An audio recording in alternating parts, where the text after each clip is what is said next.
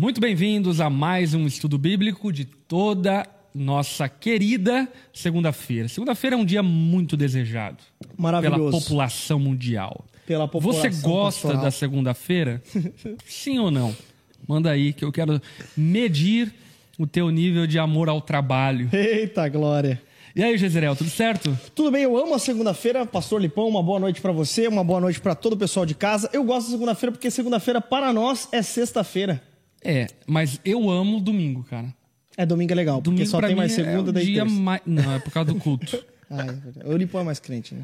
Eu que eu sou mais crente, cara, mas eu gosto demais. Sempre gostei, cara. Não, o domingo é maravilhoso. Isso não dá pra negar. Eu acho, o domingo acho, é muito cara, bom. tá na igreja é bom demais, É cara. verdade, é verdade. bom não, o domingo é muito legal. Domingo é muito legal mesmo. Toma aquele banho com o dia claro, cantando uma música, é muito bom. É. É isso aí.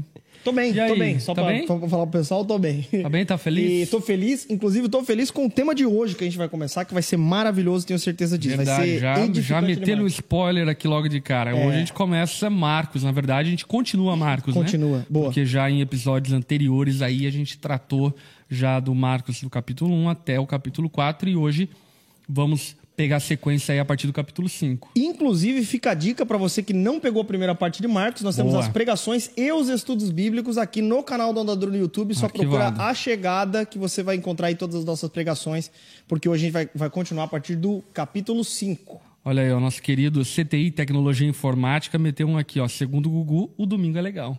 Verdade. O CTI que me deu um baita de um presente esses tempos, que é o- a introdução ao Novo Testamento. Caraca, hein? É, nosso amigão lá do Paraná. Um abraço, meu querido. Tamo junto, bom demais. E aí, Rob, tudo certo? Tudo tranquilo. Olá, pessoal, boa noite. Segundou, né? Confiante que no Corinthians essa semana? É Segundou nóis, Corinthians. Essa essa semana vai. Essa semana vai.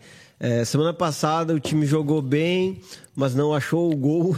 Não achou? Sabe qual que ele encontrou? Uma mão no meio do caminho que o VAR Mengo não deu. Olha aí, Isso. olha aí, olha aí. Vejo que tem- temos um profeta entre É, nós. não. Mas a gente sabe que o, que o Flamengo é muito favorecido pelo VAR, né? Mas estamos juntos. É, mas o time do Flamengo tá bom, cara. Não, eles estão bom. É, é- é um fato, assim, eles já iam levar. Mas enfim, conversa mas fiada. quarta-feira o jogo é nosso, hein? Quarta-feira o Corinthians vai entrar fechadinho e vai dar certo. Bom demais. Alá, Tite. É, hoje, inclusive, é, fui levar meu carro para fazer algumas manutenções e o atendente lá, enfim, me conhecia, a gente começou a trocar ideia e tal. Ele foi assistir o jogo do Corinthians lá em São Paulo semana passada. Caramba, não acredito. Uhum. Bah. Eu nunca fui na, na arena do Corinthians, cara. É um anel química. Olha aí, é um ó. sonho que eu tenho. Eu também não, olha aí. Filipão, aqui, ó, que é botafoguense, tá é, sendo muito franco e honesto, dizendo que passaram a mão no É isso aí, Corinthians. Filipão. Vejo que é sábio. É. exatamente. Passar a mão no Corinthians. Literalmente a mão, né? Galera, é, de onde vocês estão nos acompanhando? Eu vi aqui que tem gente da Onda Dura Rio de Janeiro, ah, da Onda Dura Online de Itapeva, uh, Açu, Tomé Açu lá no Pará, que legal. Ah, Onda Dura Joinville, Onda Dura São Paulo, Muito bom. Onda Dura Nova Iguaçu, no Rio de Janeiro. Aliás, ah, vou estar no Rio de Janeiro no dia das eleições, pregando pela manhã. Volto, pego meu voo para voltar aqui em Joinville. Olha só. E prego à noite. Então, dia 30, tô aí na Onda Dura Rio de Janeiro. Que Vai ser um legal. tempo maravilhoso. O culto vai ser às 9 horas da manhã, na zona norte do Rio, tá bom? Então, chama Top. todo mundo. No dia da eleição, a gente vai estar junto, cultuando. Vai ser um tempo muito legal. Faz tempo, na verdade, enfim, é, Onda Dura Rio de Janeiro, eu ensaiei esse ano várias vezes que consegui estar lá, mas não deu e agora estarei. Amém. Aliás, ontem inauguramos aí o espaço novo da Onda Dura Machado. É Muito verdade. bom, né? Dura Machado, que é um sucessaço no interior de Minas Gerais. É. Uma bênção, pastor Rafa, Isa. Deus abençoe vocês, a galera de Machado, que é uma galera muito querida, muito animada. Vieram em peso para a conferência. Sim. E agora estão lá, Onda Dura Machado. Aliás, Onda Dura Machado, me levem para Machado para tomar um cafezinho com doce de leite. Dodora Machado é maravilhosa. Povo querido demais, povo in- interiorano. É bom, é, É, bom. bom. Cafezinho, eita, coisa linda. Mineiros maravilhosos. Amo demais Rafa, Isa, toda a igreja. Botafoguense também. Inclusive, eu tô, tô organizando uma parada, talvez vai rolar. Enfim, mas não vou dar spoiler lá pra Machado. Mas enfim, Ah. Eita, glória. vamos tocar reto. Caravana do Café, com lipão. Vamos tocar reto. É, dá o teu like aí no vídeo, por favor, pra, pra nos ajudar e dar uma moral também, né? O Jezeriel, pô, ele merece um joio. tu acha? Ah, não Curtam. sei. ah, não, acho que, acho que eu não, mas acho que o pessoal da bancada é bacana. não, as câmeras novas merecem um like aí mesmo. Cara, É que eu tô de verdade. cara que- E até o pessoal tá mais bonito mesmo, cara. Tá. Realmente, realmente. Então dá o teu like aí, tá bom? É, compartilha com a geral, pega Boa. o link aí, manda lá no grupo da família, manda lá no grupo do, do- da escola, manda ver. Ah, também quero é, te encorajar e te desafiar a contribuir financeiramente com o nosso projeto digital. Você não sabe o quanto ajuda e coopera as pequenas doações aí que a galera dá no Superchat ao longo eh, do mês, enfim, isso ajuda muito para aquilo que a gente faz digitalmente e que, enfim, é algo excelente de muito bom conteúdo. Então, ah, dá aí o teu Superchat, basta clicar lá no, no, no, no cifrãozinho embaixo na, nos comentários e fazer a tua contribuição de acordo com aquilo que você pode, tá bom? Te encorajo a fazer isso, sem sombra de dúvida. Perfeito. Vai ajudar muito ah, aquilo que a gente faz e alcançar mais pessoas. Onda Dura Curitiba também está aqui na casa. Onda Dura Piracicaba também está aqui. Onda Dura Pira- Piracicaba que também está de casa nova, né? Olha só. Vamos lá. Já falei tudo que tinha que falar? Eu acho que já, acho que já. Só também confirmar aqui que o Brasil vai ser ex esse ano. Um abraço. É, to- toda live você está falando sobre isso. É, espero que sim. Aliás, todos os jogos do Brasil vamos assistir Vamos juntos. assistir juntos aqui na Onda Dura exatamente, Joinville. exatamente. Vai Você que é de Joinville bom. região, vem pra onda assistir a Copa, que é Telão de incrível. LED, espetinho, Meu, vai ser samba, top. Vai ser top. Isso é maravilhoso, maravilhoso. É, vai ser muito bom. Todos os jogos aqui na Onda Dura Joinville vamos assistir junto, torcer pelo Brasil, camisetona verde e amarela e vamos dar. É né? o Brasil inteiro ligado. Eu tô imitando o Galvão Bueno um pouco Sabia que o melhor Galvão. Bueno parece que não vai narrar, né, a Copa? Ou Não, vai ficar em segundo plano? Não, ele vai, né? Mas parece que é a última Copa dele. É, alguma coisa do Segundo tipo, né? informações. E eu e o Marquinhos, que é o cara dos vídeos aqui da Onda, ele vai colocar a narração do Galvão. Quem não gosta, não venha. Porque o Galvão é clássico, cara. Ele tem que narrar o Hexa. Claro, ele, que- ele claro já que venha, claro que cara. venha. É... Escuta a rádio, amigo. é isso aí, valeu, Matheus ali já deu sua contribuição. Tamo juntasso, Matheus da Rosa Martins. É, vamos lá, vamos pro texto. Vamos pro texto Vambora. bíblico. A gente vai estudar Marcos e eu vou fazer aqui uma breve introdução. Isso. Até, Ah. até com o- nome também, né? A chegada, do porquê esse É, nome. enfim. Exatamente. Fala aí do porquê do nome do tema. Ok. É, a chegada é porque nós vamos comemorar aqui o Natal e a gente tá fazendo a chegada do Papai Noel. não, não. A chegada é por conta de que. Jesus chegou. Isso, exatamente isso. É um momento da história que Paulo depois vai chamar de plenitude dos tempos, né? Que é o momento ideal, o momento certo, se tratando da chegada de Jesus Cristo na Terra. De fato, os evangelhos sinóticos, eles são esses evangelhos que narram de fato a chegada de Jesus na Terra. Então é, é maravilhoso e a gente, o Evangelho de Marcos, ele já começa a partir do momento em que João Batista está fazendo ali aquele momento de abertura do caminho, né, para a chegada de fato de Jesus. Então o tema a chegada é a chegada nada mais nada menos do que Jesus inaugurando o seu reino, o reino de Deus. Exatamente. E reino tal aguardado, né? Aguardado, enfim, desde o Antigo Testamento, profetizado. Malaquias, que é o último profeta do Antigo Testamento, Uhum. dá essa ênfase, fazendo um apontamento para o dia do Senhor que viria. É maravilhoso. Bom demais. E aí, então, Marcos. Marcos é o primeiro dos quatro evangelhos escrito. É bom sabermos disso, Boa. até porque, inclusive, os outros evangelhos provavelmente usam de base, de referência, algumas coisas que Marcos escreve aqui. Marcos, e até uma, uma, uma coisa técnica que é interessante você analisar. Né? Na verdade, não é o evangelho de Marcos, é o evangelho segundo Marcos. Isso é uma forma técnica de falar por conta do quê? Porque o evangelho, a tradução literal, é boa nova, boa notícia. Então é a boa notícia de Cristo contada por Marcos, ok? Marcos, ele é um jovem da igreja primitiva. É. Ele aparece num episódio, por exemplo, onde as reuniões de oração eram feitas na casa dele. Marcos também aparece como sendo alguém que coopera com o apóstolo Paulo durante um período. Paulo fica bravo com Marcos, manda ele correr, depois pede que ele retorne, porque ele lhe era útil àquela altura do campeonato. Então, João Marcos é, é um cara apaixonado pela igreja, apaixonado por Jesus.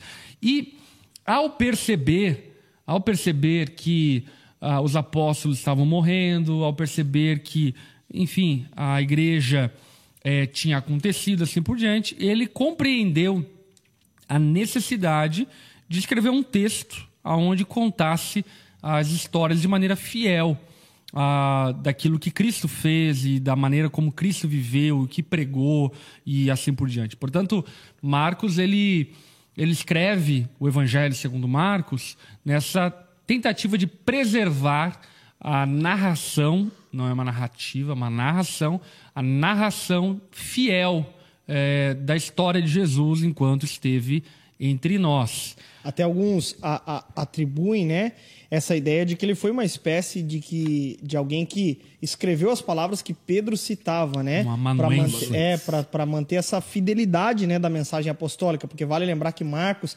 não era um apóstolo, é. né? Mas por exemplo, nos critérios de da, de, da canonicidade, a questão da apostolicidade ele se encaixa, porque ele é alguém que esteve próximo do círculo é. apostólico. É. Então é alguém que, que escreve. E é interessante porque nós vemos no, no estilo literário dele que ele apresenta aspectos não muito detalhistas de algumas coisas, uhum. né? Ao que tudo indica, então, de fato, ele queria realmente, é, é, parece que condensar mesmo todo o ensino apostólico. Assim, é. Então, faz, faz sentido. Muito. E, e, de fato, isso é um consenso uh, da igreja, dos teólogos, de que a, a, o livro de Marcos, o Evangelho segundo Marcos, que é um tipo literário, inclusive, é, na verdade poderia se chamar, inclusive, é, Evangelho segundo Pedro, porque grande parte das histórias narradas aqui são narradas a partir da ótica de Pedro, e é quase que um consenso a atribuição de Pedro como sendo o respaldador, né, o carimbador desse evangelho, dizendo: não, foi isso mesmo que aconteceu, eu estava lá, eu vi e tudo mais.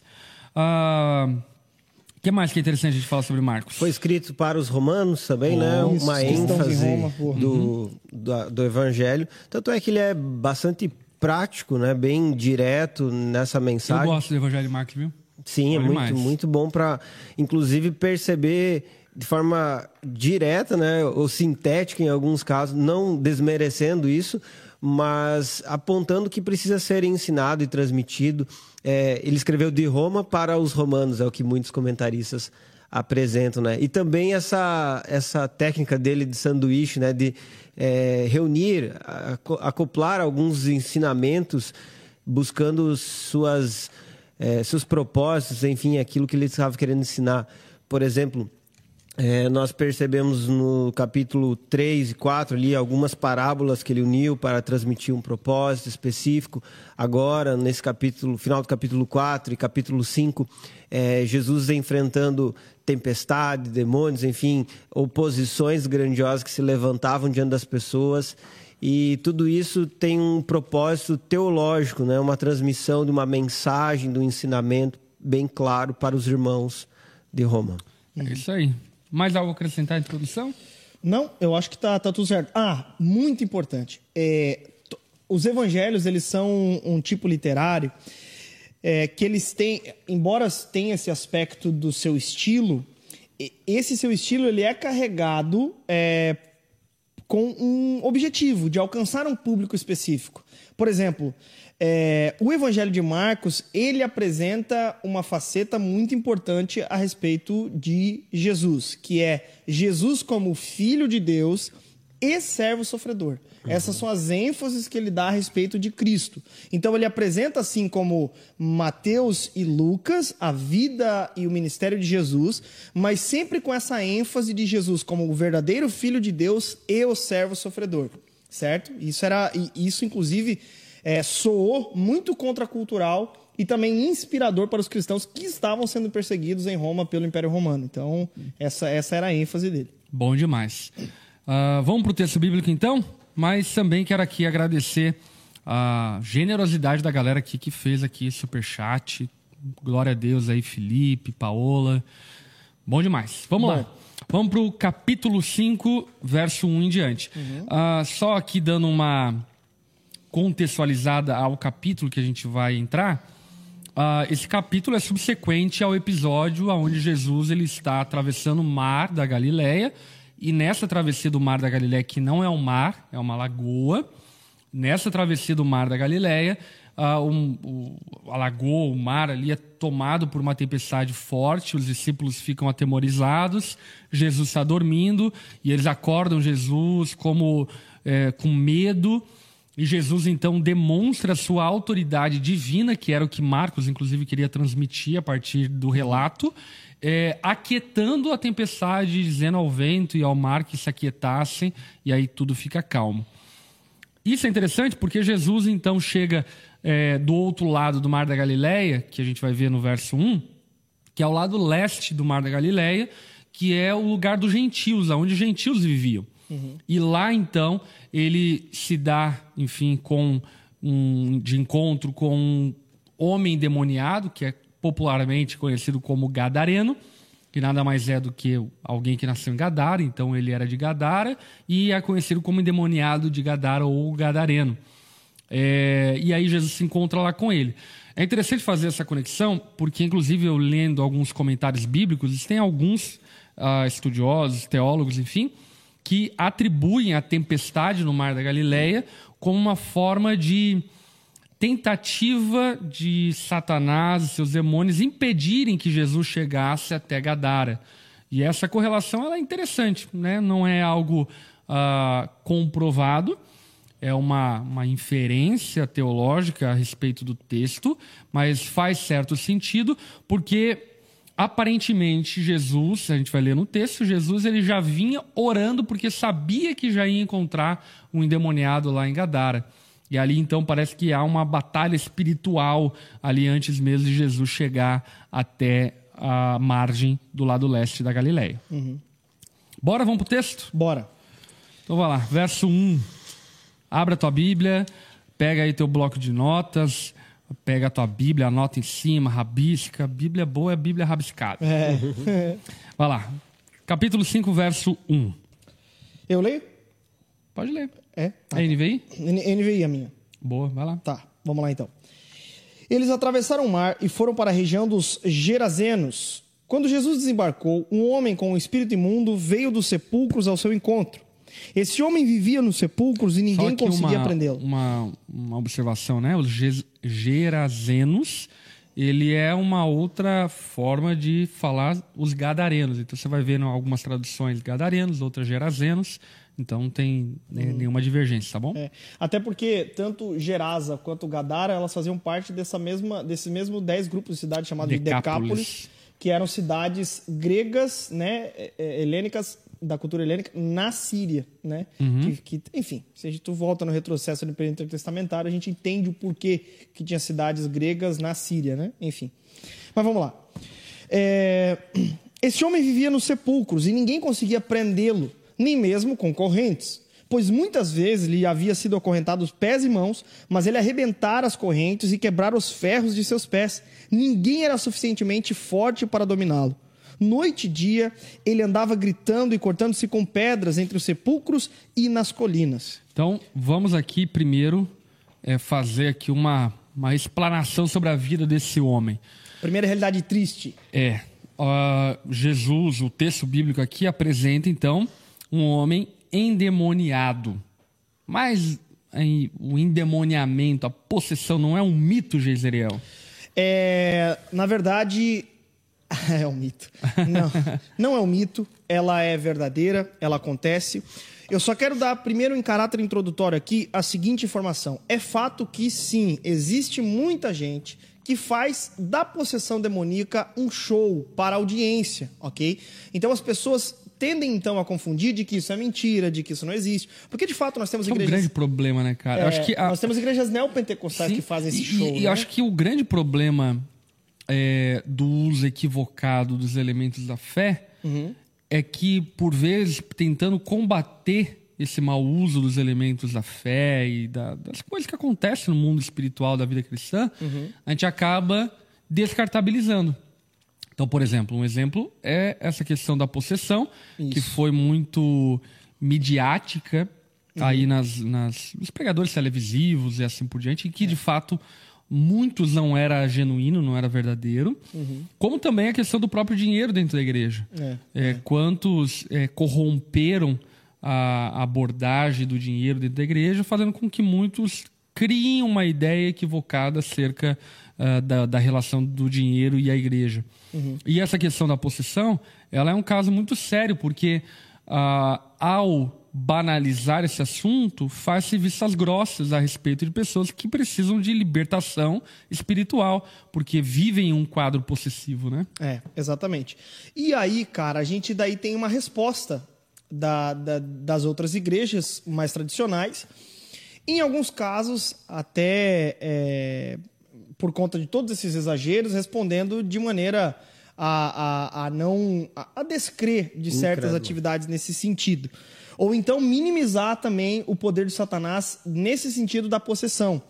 É, e até é, é interessante, porque é, eu acho que se Paulo vivesse no nosso tempo, ele escreveria Talvez, assim como ele corrigiu os exageros em relação ao dom de línguas no contexto de Corinto, talvez ele escreveria uma carta para a igreja brasileira, como não negando a manifestação demoníaca, mas talvez trazendo uma regulamentação. Uhum. Né? Eu acho que possivelmente né, para a gente trabalhar com equilíbrio aqui. E eu acho que a gente precisa ter equilíbrio, mas nunca deixar de saber que sim, nós, é, é, particularmente, né, eu já vi, já presenciei já tive que orar por endemoniados. Então, é. É uma realidade. É uma realidade espiritual presente que acontece. É, por exemplo, aqui na nossa igreja, a gente não faz esse show como, por exemplo, levar para o microfone, fazer entrevista com o demônio, mas é, até mesmo os crentes da nossa igreja nem presenciam muito isso, mas de bastidores a gente ora por muita gente demoniada nas nossas salas de atendimento. É isso aí. E algumas curiosidades, né? Esse homem vivia nos sepulcros. Os sepulcros naqueles dias, meus irmãos, não são como os sepulcros de hoje. Os sepulcros aqui eram covas abertas, então era corpos é, em decomposição uhum. em covas. É, e aquele homem vivia é, nesse, lugar de potrificação e assim por diante. Os sepulcros não eram um lugar onde as pessoas iam visitar e uhum. estava ali devidamente enfim, enterrado o defunto e assim por diante. Então, uhum. era algo bem sujo, algo bem deplorável uhum. o fato de aquele homem viver uhum. junto aos mortos em decomposição. É. Nesse período, o, a, a, era uma espécie de caverninha cavada uhum. na rocha mesmo, onde os mortos é, ficavam ali, entravam em seu estado de decomposição ali mesmo. Né? E, e, por isso era considerado, inclusive, um ambiente impuro, né? Uhum. Por exemplo, os judeus é, desprezavam uma pessoa que estava vivendo um lugar como esse, né? Não queriam ter esse contato, enfim, esse relacionamento. E até mesmo outra coisa que ah, acontecia é que é, por eles estarem próximos a esse cemitério e ao ambiente de morte, ou onde passaram mortos, eles eram considerados impuros e deveriam ficar de lado, de alguma forma deveriam é, se distanciar. Uhum. Então há um, uma distância também nesse sentido. É até interessante aqui, ó, o Mateus da Rosa colocou: Eu tenho quase certeza de que eu era endemoniado antes de conhecer Jesus. E nem é meme. uh, Tem grande probabilidade, né? É, é interessante a gente pensar sobre isso, por conta de que a gente também não pode descartar a influência demoníaca de alguém que não possui uh, o Espírito Santo, de alguém que não vive uma vida com Deus. A gente precisa compreender que a nossa luta não é contra a carne, mas contra principados e potestades. Então, o quadro possessivo, ou quadro que é, demonstra-se a possessão demoníaca, de fato deplorável, muitas vezes muito rude, e o texto aqui narra muito bem tais episódios. Mas aquele que não pertence a Jesus sofre influência demoníaca é, das mais diversas formas e precisa também de libertação. Por isso que Cristo uhum. é o libertador libertador tanto desse homem que vivia nesse quadro deplorável de possessão, como também daqueles que de alguma forma sofrem influência demoníaca por não estarem em Cristo Jesus. Uh, o texto continua dizendo, né? Ninguém conseguia prendê-lo, nem mesmo com correntes. E aqui denota uma coisa que eu já, já vivenciei uh, nessa coisa de orar para pessoas endemoniadas, enfim, algumas vezes, sobre uma força sobre-humana é. que a pessoa uh, possessa tem. E, de fato, esse homem não podia ser contido pela sociedade. As pessoas ao entorno dele não conseguiam segurá-lo, não conseguiam controlá-lo. Uhum. A ideia aqui até é, o, o termo grego é domazo, né? Que é a ideia de dominar um animal selvagem mesmo. Ele tinha é, é, esse tipo de força sobrenatural. Era um Uhum. ser humano com esse tipo de força de um animal selvagem. Que ninguém conseguia domar esse animal. e vivia nu, né? Cortando-se. é, Então ele era essa- esse caricato de alguém endemoniado, né? Alguém descontrolado, tomado de excesso de raiva, de ira, de uma força descontrolada, é, nu, talvez. E aí que eu acho que entra uma coisa interessante acerca daquilo, daquilo que a gente falou, né? Na banalização desse tema. Por vezes a gente pode não estar orando por pessoas porque julgamos que elas são loucas, por exemplo. E talvez sejam de fato uma questão é, psiquiátrica e assim por diante, mas não podemos descartar é, que pode não ser uma questão psiquiátrica. Talvez seja uma questão de fato espiritual. Porque esse homem, talvez hoje em dia, seria tratado e a maneira como ele seria conduzido é apenas a partir do viés psiquiátrico e não a partir do viés espiritual. Então a gente precisa é, lidar com a realidade. E uma certa vez eu vi um psiquiatra falando isso. Ele falou: Eu tenho convicção de que, enfim, ele chutou, obviamente, uma porcentagem, mas eu tenho convicção de que tantos por cento de pessoas internadas em manicômios não é um caso psiquiátrico, mas é um caso espiritual. Caramba. Enfim, e às vezes a gente não está preparado para lidar com esse debate em um mundo é, cético, um mundo é, carnal que não consegue conceber o fato de que muitas pessoas podem estar sofrendo casos de possessão e não é, propriamente questões psíquicas, psiquiátricas e assim por diante. Até colocar aqui, né? Hashtag Freud explica, né? É, e aí, essa que é a questão, né? Tem coisa que Freud não explica, né? Enfim. Exato. Ô, Rob, mas na tua caminhada pastoral, aí, o pastor Lipão compartilhou ontem algumas histórias dele meio Quem macabras. quiser ouvir algumas histórias É. de possessão, Você pode acessar a ouça uma pregação de ontem. É. É, e de fato, né, até algumas ah, ah, histórias a gente como igreja, a gente como grupo de pastores passou junto, é uma loucura, cara. E Rob, tu acompanhou alguma coisa nessa tua jornada aí já, cara? Sim, Ou tu era sim. ceticão? Não. É, o Rob era, conhecido, ele era conhecido como exorcista da, da Serra Matador de Catarinense. demônio! é o Constantino de, de Canoinha. Eram os caçadores de fantasma, Caramba. né? E pior que O chamavam que mesmo, fazes cara. aqui, Rob Braga? Não, não, o mas- demônio já perguntava Cara, de mas longe. a já aconteceu, mas só pra sintetizar um- uma história aqui, é, teve um dia durante o culto, no final, na oração final, de repente, um, um senhor que estava participando do culto, é, esposo de uma mulher que era da nossa igreja, ele caiu ali e os irmãos líderes ali levaram ele para dentro, começaram a orar e, de fato, ele estava manifestando ah, uma possessão demoníaca e começaram a orar. Enfim, eu terminei o culto, ele fui para lá e orando por ele, não libertava. De repente ele disse: Ó, eu tenho um pacto, ele vai sacrificar o filho dele para mim e por isso eu não saio daqui. Bah. Aí uma pessoa ali na hora teve a ideia de perguntar onde que está o instrumento desse pacto. Ele disse, ah, não vou contar. Ele disse, não, agora fala. E ele disse mesmo, tem uma faca escondida em tal lugar. Por vias das dúvidas, né, para tirar a dúvida, um dos irmãos foi lá na casa e encontrou a dita faca, rapaz. Sim. Ah, teve uma situação de uma menina, que Caramba. uma vez eu também, né? Ela contou de um pacto e tal, enfim. E aí ela contou onde que tava lá o elemento do pacto, era uma cruz, enfim, que ela tirou no cemitério, que tava lá na casa dela. E era o elemento ali, né, que, que, Uhum. que fez parte ali do pacto. E só para finalizar, esse esse senhor foi liberto naquele dia e ele tinha um problema com alcoolismo. E ele nunca mais bebeu. Olha só, cara. Ele foi liberto naquele dia E, e, aí, e- enfim. e isso é interessante, né? Porque isso não quer dizer que todos que têm Não, problema com exatamente. alcoolismo são endemoniados. Mas a gente também não pode descartar que alguns que têm problema com alcoolismo, al- alcoolismo talvez sejam endemoniados. Aí como que a gente aborda? A gente aborda pregando o evangelho. Sim. Porque Cristo, quando ele é recebido pelo pecador, quando ele salva o pecador, ele liberta.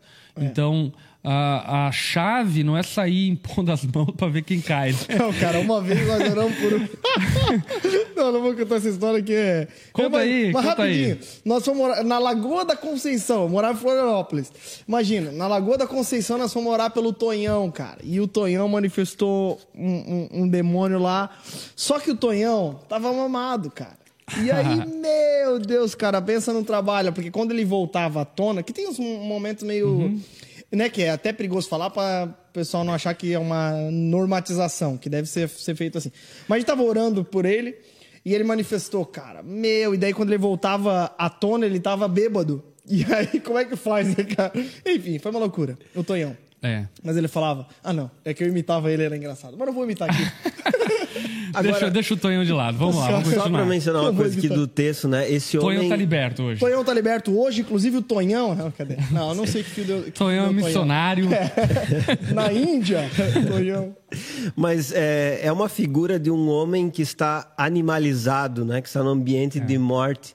E o que, que nós enxergamos? O Deus homem en- encontrando um homem animalizado, né? Depois de Jesus vencer é, a morte na tempestade, de Jesus passar por esse momento de tempestade, ele chega a um lugar onde há morte para transmitir uma transformação, né? É, e, e o que eu acho legal, inclusive, eu destaquei ontem na pregação isso, né?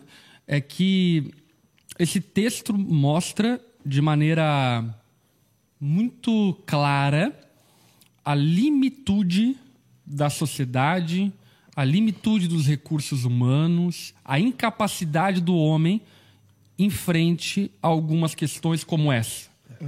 Por exemplo, esse homem aqui, ah, um centro de reabilitação não reabilitava ele. Um programa político não conseguia ajudar ele. É, então, isso é interessante até por vivermos em um período eleitoral de idolatria do Estado, onde a gente pensa que o Estado vai resolver o problema da humanidade. E não vai, não tem como. É, claro, o Estado é necessário, a Bíblia, enfim, menciona isso. Eu não estou aqui sendo anarquista, Programa. né? Minha expulsão, minha vida. É, não estou sendo anarquista, mas a gente precisa compreender é que o Evangelho e Jesus Cristo, Rei dos Reis, ele é a solução para a humanidade. E, e esse texto desnuda essa vergonha social, demonstrando que, ainda que tenha ótimos programas e que devem ter, ainda que se tenha políticas sociais, assim por diante, ela não resolve, em última análise, o problema mais profundo do ser humano, que diz respeito à sua rebelião contra o Criador e à influência de Satanás e seus demônios no mundo. E essa influência na vida desse homem especificamente destruiu a família dele, tirou a sua liberdade, tirou essa capacidade psíquica, emocional, também trouxe para ele falta de dignidade, paz, enfim, acabou, destruiu completamente com a sua vida. Bom demais. Vamos lá, vamos continuar? Verso 6. Show. Quando ele viu Jesus de longe, correu e prostrou-se diante dele e gritou em alta voz: Que queres comigo, Jesus, filho, filho do Altíssimo? Rogo-te por Deus que não me atormentes. Pois Jesus lhe tinha dito: Saia deste homem, espírito imundo. Boa. Então, é, aqui entra aquilo que eu falei na introdução, né? Aparentemente, Jesus, ele já an- anteriormente já havia orado em espírito para que aquele homem fosse liberto. E ao chegar, aquele homem então grita em alta voz, né? Não me atormentes. Eu acho essa expressão muito curiosa, porque é o próprio atormentador É. né? O, o demônio, falando para Jesus para não atormentar ele, demonstrando claramente essa autoridade de Jesus sobre demônios. E isso é muito importante de falar, porque às vezes a gente incorpora uma visão dualista do mundo, aonde o demônio está lutando contra Jesus, Satanás está lutando contra Jesus, e ora Jesus perde, ora o demônio É. vence. A gente tem que orar para Jesus vencer essa partida, porque senão a gente vai se dar mal. E não, ah, aonde Jesus entra, as trevas dissipam. Aonde Jesus entra, a morte morre. Aonde Jesus entra, a salvação chega. Portanto, fica muito evidente essa subserviência eh, de Satanás e seus demônios à autoridade de Jesus. Porque, como bem diria Martin Lutero, Satanás é um cachorrinho na coleira de Deus. É verdade. Até a, a ideia aqui do, do, do prostrou-se, né? Quando ele viu Jesus de longe e prostrou-se, é a ideia de se curvar diante de alguém com autoridade. Então, de longe, já acontece é, é, o- prosquinel, né? Essa ideia de se prostrar diante de alguém que está sobre, sobre você, não é alguém que tu pode conversar à altura. Uhum. E o pedido dele foi meio que um alguém implorando porque sabia do poder Por de quem socorro, estava né? vindo, né? E inclusive ele já reconhece a autoridade dele aqui. Até nós vimos em outros, em outros momentos do Evangelho de Marcos essa mesma autoridade, Jesus tendo esse mesmo tipo de autoridade sobre outros eventos. Inclusive o capítulo 4, a partir do verso 35, ele é, é, é, mostrando, né? E, e, aqui terminando no 5,20, é mostrando a autoridade de Jesus sobre os eventos é, da natureza e sobre o, esse mundo, né? Cosmológico, espiritual. por assim dizer, o mundo é, sobrenatural. É importante essa abordagem, né? Essa autoridade completa de Jesus, né? Filho do Deus Altíssimo, ele foi reconhecido, né? Exato. Então é um- uma terminologia que reconhece a exaltação, a soberania de A Jesus. divindade. E ainda mais num contexto como esse, né? Há uma influência da cultura greco-romana aqui.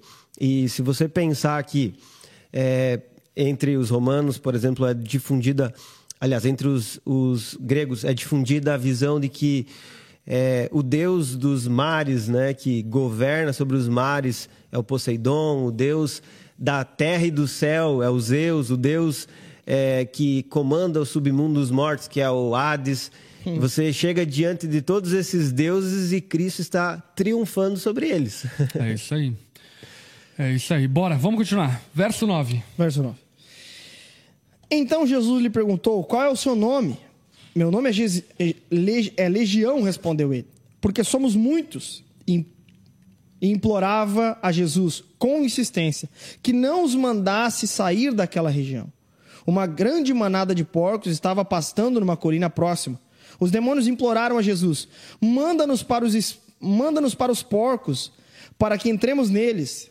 Ele lhes deu a permissão e os e os espíritos imundos saíram e entraram nos porcos. A manada, que era cerca de dois mil porcos, atirou-se precipício abaixo em direção ao mar e nele se afogou. Então, assim, é, Jesus pergunta o nome, e aqui fica evidente que não é uma prática necessária, ok? É importante a gente deixar claro, né? É. A gente não, não precisa ficar perguntando o nome de demônio. Ah, foi uma abordagem utilizada por Jesus. Então, essa coisa de entrevista de demônio não faz parte do protocolo Exato. da expulsão é, de um demônio. Mas Jesus pergunta, e aquilo que o demônio responde é interessante, porque ele responde: Somos legião, o meu nome é legião. E legião era um nome dado a um destacamento do exército romano, feroz e muito grande, e aquele homem então responde para denotar que ele não estava só ali, mas eram muitos demônios que possuíam aquele homem. Aqui, até se tratando de nomenclatura, tem muitos contextos de igrejas, enfim, que a galera tem lá um rol de nomes de demônios, e é Zé Pilintra, e é sei que lá, e é Chucaveira, Tranca-rua. Tranca-rua, é Pombagira, esse que, esse que lá. É, usando ah, o espiritualismo em torno do cristianismo, ah, esses nomes podem até ter algum tipo de, de valia, mas na teologia bíblica nós não encontramos menção de nenhum desses nomes. Então, é, é ruim, no mínimo, para se dizer, fazer teologia com é, textos e teorias extras bíblicas. Né? Então, a utilização desses nomes é pecado? Não necessariamente. Mas é, a gente tem que tomar devido cuidado para não fazer uma teologia e, e fundamentarmos essa fé a partir daquilo que o texto bíblico mesmo não menciona, não fala e não faz questão de falar. Fala-se, inclusive a gente tem um, um na mesa sobre anjos e demônios, é muito bom. Depois você pode assistir, que a gente nos detém muito mais nisso.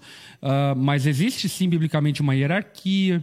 Existem algumas classificações de anjos e assim por diante, mas é, não essa, essa, essa coisa mais é, definida, detalhada, como por vezes alguns contextos tenta se propor. E essa ênfase também é, é perigosa, porque por vezes as pessoas Vai deixar a galera meio louca, né? Exatamente, deixa a pessoa assim num- num- num- com medo de Satanás, assim, que ai, ele é todo poderoso, né? Eu tive a experiência na adolescência de começar a ler vários livros de batalha espiritual, né? Foram, foi o que me deram para ler naquela época. e eu confesso a vocês que eu tinha medo de qualquer coisa, de qualquer barulho. Foi um período assim, eu li três livros, não vou dizer quem é o, a, a, autora dos livros, mas é, eu tinha história para contar sobre tudo que era assunto relacionado a isso.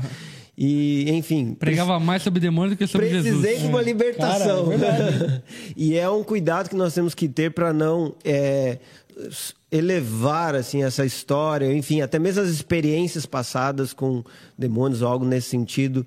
É, Cristo é superior a todos eles. Demais, demais. É verdade. E esse lance aqui a gente não tem aqui um caráter único em relação ao evento, né? Nós temos em outros momentos Jesus apenas dizendo para demônios saia, saia. e pronto. Uhum. Então não é, não, não leve isso como um caráter normativo é. de perguntar o nome. E inclusive se tratando do não relato, é uma metodologia, né? Exato. E inclusive tratando-se de relato, é importante a gente entender aqui que o começo lá do 35 até o 5:20 é importante por conta do quê?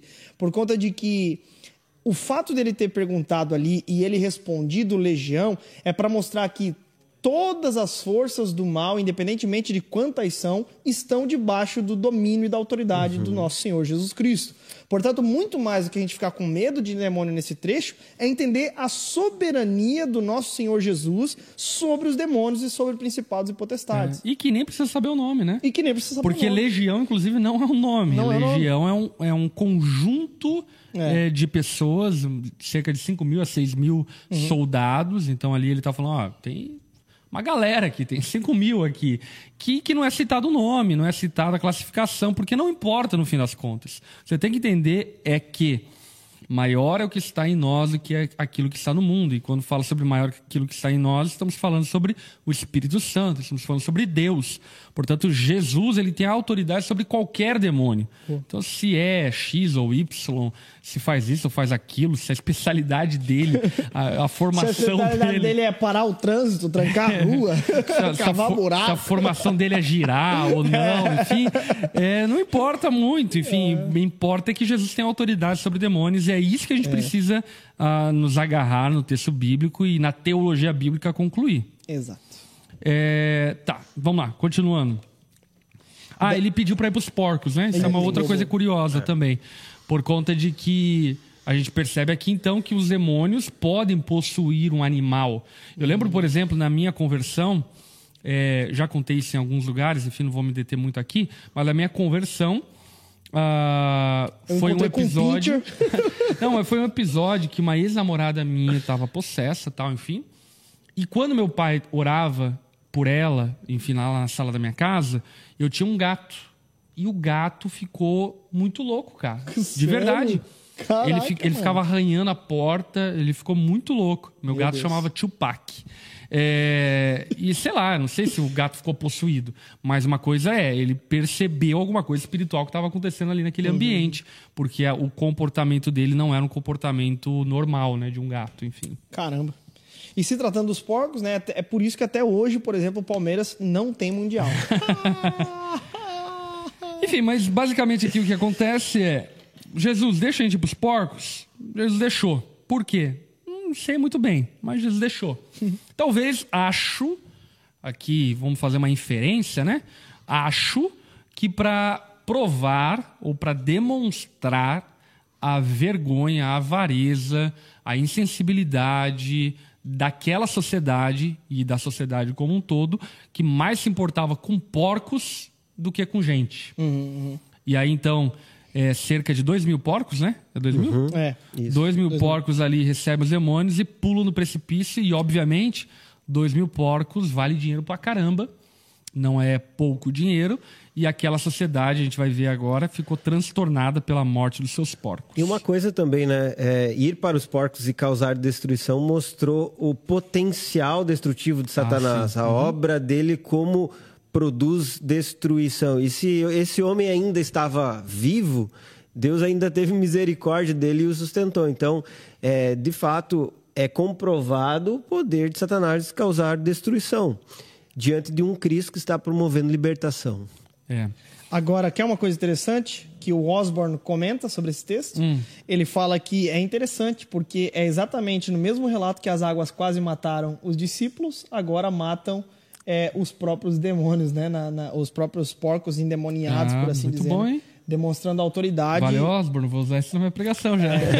Não demonstrando a autoridade de fato de Jesus sobre tudo que há, né, gente? Sim. Aquilo que usou para. é, que vocês tiveram medo, é justamente aí que Satanás vai, vai, vai morrer e vai. Né, enfim. Então, quando, tem, se- quando se tem Jesus, lição aqui que nós podemos aprender aqui de maneira doutrinária. Quando se tem Jesus, nós precisamos entender que é, Satanás não tem poder sobre a sua vida, ok? Jesus é que tem. Uhum. É isso aí. É, e aí, enfim, né, o que fica aqui evidente é que os porcos morreram e agora aqui a reação da sociedade. Vamos lá, verso 14. Verso 14. Os que cuidavam dos porcos fugiram e contaram esses fatos na cidade e nos campos, e o povo foi ver o que havia acontecido. Quando se aproximaram de Jesus, viram ali o homem que fora possesso da legião de demônios, assentado, vestido e em perfeito juízo, e ficaram com medo. Eu Os- gosto demais disso aqui, mas vai, acaba ali, vai até o 17. Os que estavam presentes contaram ao povo o que acontecera e ao, ao endemoninhado, e falaram também sobre os porcos. Então o povo começou a suplicar a Jesus que saísse do território deles. Então, assim, é, primeira coisa que eu queria destacar, né? A recuperação holística, integral de Jesus na vida daquele homem. Quando Jesus entra na história daquele homem, ele não apenas ganha o ticket céu, né? ele é transformado. E eu quero falar isso por conta de que eu acredito que muitos são diminuem o evangelho a uma esperança frívola do futuro, do tipo, algum dia a gente vai para o céu. Mas aqui o que está sendo demonstrado é que aquele que é salvo por Jesus pertence ao seu reino. E a transformação e salvação começa aqui agora. E essa transformação, ela não é uma transformação subjetiva, ela não é uma transformação invisível.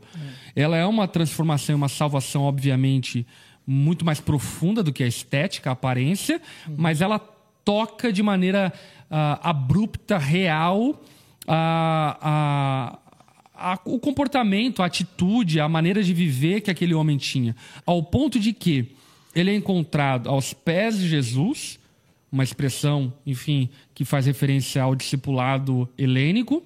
Ele é apresentado vestido, porque ele andava nu, então foi provido ali vestimenta e aquele homem agora estava vestido, e em perfeito juízo. Ou seja, agora aquele homem que era é, nécio, não conseguia falar, se expressar, enfim, agora dialoga, conversa, é um cara inteligente. Olha aí, a salvação tornou aquele cara inteligente. Exato. A salvação tornou aquele cara socialmente aceitável, ao ponto de, de conseguir conviver com a sociedade. O oposto que muitas pessoas pensam, né? Depois se converte, Fica vai para um gueto e fica longe, Ah, mas né? tem crente que Ignora. fica burro mesmo. Vamos concordar. Mas- Eu, eu- eu tinha um amigo meu que falava que a pessoa quando se converte emburrece. E, e- e eu digo isso muito daqueles que vivem um contexto de religiosidade e não de salvação genuína. A salvação genuína, eu digo por mim, ouça a pregação de ontem, contei um pouco mais. Jesus transformou a minha história. Em, não todos- é em todas as esferas, né? Exatamente, não é a vida após a morte apenas. E, claro, isso já é maravilhoso demais. Mas ele transformou a minha forma de encarar a sexualidade, ele me transformou ao ponto de mudar a maneira de encarar o dinheiro, de encarar a vida social, a vida ah, familiar. Ele mudou completamente tudo na minha história. Porque Jesus me libertou. Aleluia. Perfeito, aleluia. É bem isso, né? O poder transformador do evangelho e como uma vida, ela é direcionada para um propósito. Eu achei isso ficar bem claro no texto. Muito, muito. E aí a galera, só aqui reiterando, a galera da cidade ficou brava, muito brava.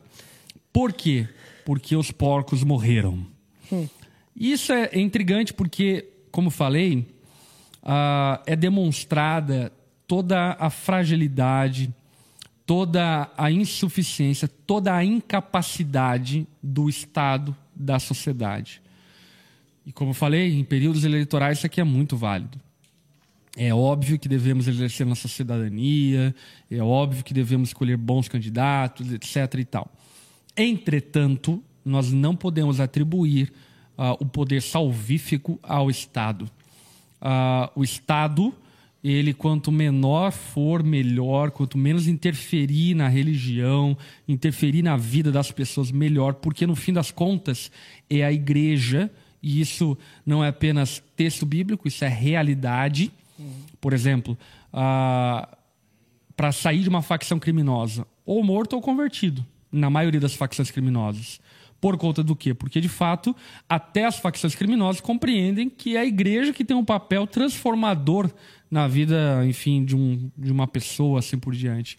Quando você olha a recuperação de alcoólatras, a recuperação de drogados, a, a maioria esmagadora é 98% das clínicas, os métodos, o AA, os narcóticos anônimos, NA, enfim, é baseado e fundamentado em princípios espirituais bíblicos, a palavra de Deus, porque por fim, a grande realidade que o mundo não quer reconhecer, que a mídia não quer falar é que é a igreja que recupera, por meio do evangelho, por meio de Cristo, que recupera, restaura, transforma pessoas como esse gadareno. É.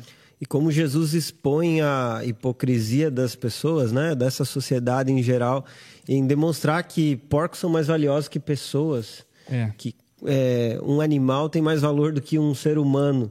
E aqui Jesus então ele esclarece que é importante nós entendermos quem realmente é valioso ou mais valioso nisso tudo, né?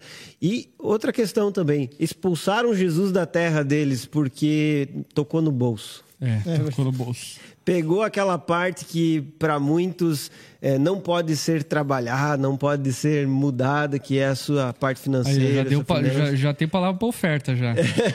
Bom demais.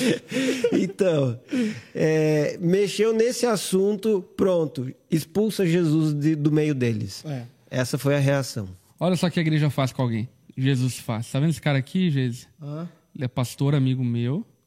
É, esse cara aqui, cara, ele era drogado morador de rua, velho. Caraca, mano. Você não consegue acreditar, não é? Não, não dá para acreditar. Enfim, é Jesus que liberta. É, a gente precisa.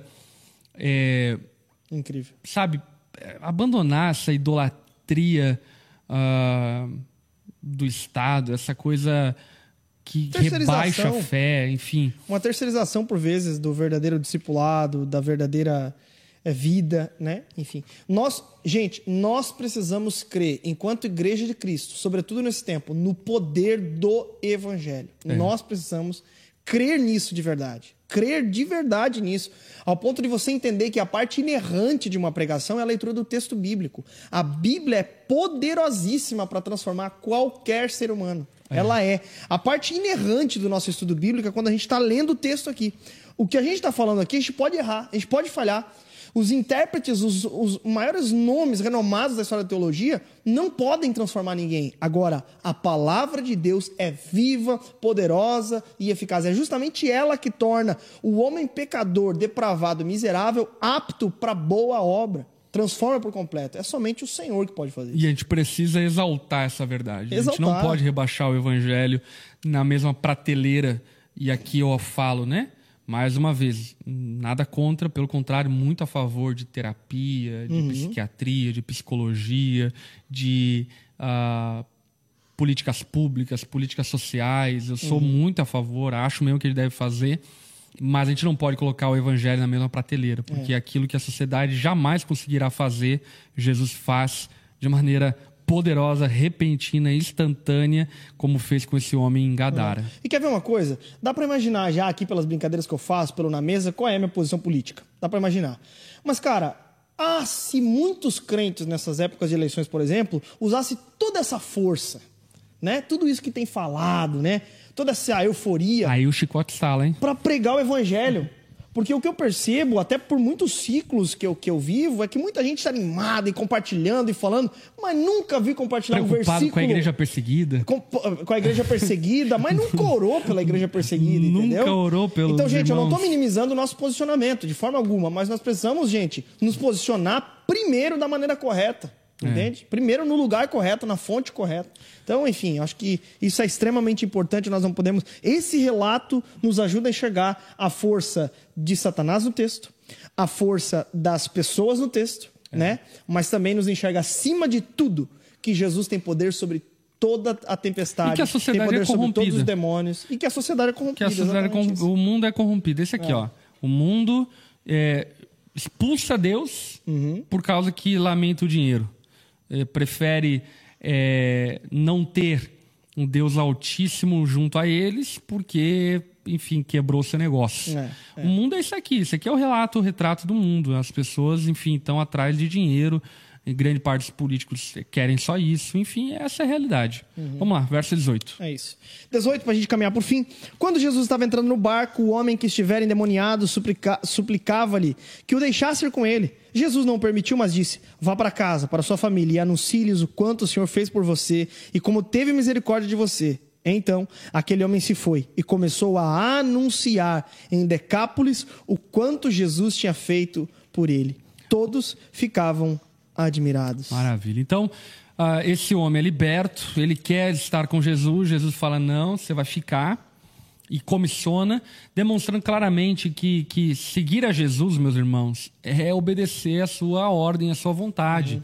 Às vezes a gente quer estar com Jesus e Jesus fala: não, não é para estar comigo, não, é para estar lá no meio ah, dos pecadores. Às vezes a gente quer estar, enfim, fazendo tal coisa, mas Jesus pede que a gente vá para uma outra direção. Enfim, aquele homem queria estar com Jesus, algo legítimo, bom e desejável.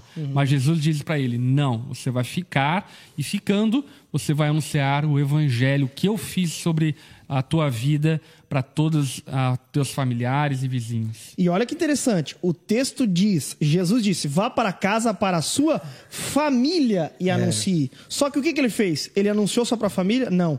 Ele foi para toda a Decápolis, que era um conjunto de cidades, e anunciou. Quem é alcançado por Jesus não se contenta em ficar com a mensagem entalada nos lábios. Ele fala para quem quiser, para quem pode ouvir, para os quatro cantos, o que o Senhor fez. Mas isso é só quem reconhece o seu estado de miséria e carência da graça de Deus. É isso aí. E para quem é cheio de mimimi, né? Jesus disse sim para os demônios e não para o seu discípulo. Eita! Olha aí. Eita, nós. Fala de novo, Rob. Essa, essa tu lacrou, gente. Recorta e fala, Rob jantou. Rob, Rob jantou. Vai lá, Rob, repita. Bob jantou na treva. Ai, ai. É, pra Ô, quem... Bibo, ô, Bibo, você tá ouvindo, cara? Bibo, essa é pra ti. Escuta aqui, ó. Es- Escuta o Rob, escuta. Então, para quem é cheio de mimimi, Jesus disse sim para os demônios que pediram para ir aos porcos e disse não para o seu discípulo. Eita, nós! É isso aí. Enfim, O que, que o povo tá falando? o que, que o povo tá falando? É, o povo tá feliz. Show. Fechamos? Show de bola, fechamos. É isso. Os porcos palmeirenses. Vambora. Vambora. É isso. Dá tchau aí, Bibo, pra galera. Ó, o Bibo tá aí. Quer dizer o seguinte: os porcos é o Império Romano. Discutiram isso aí, não?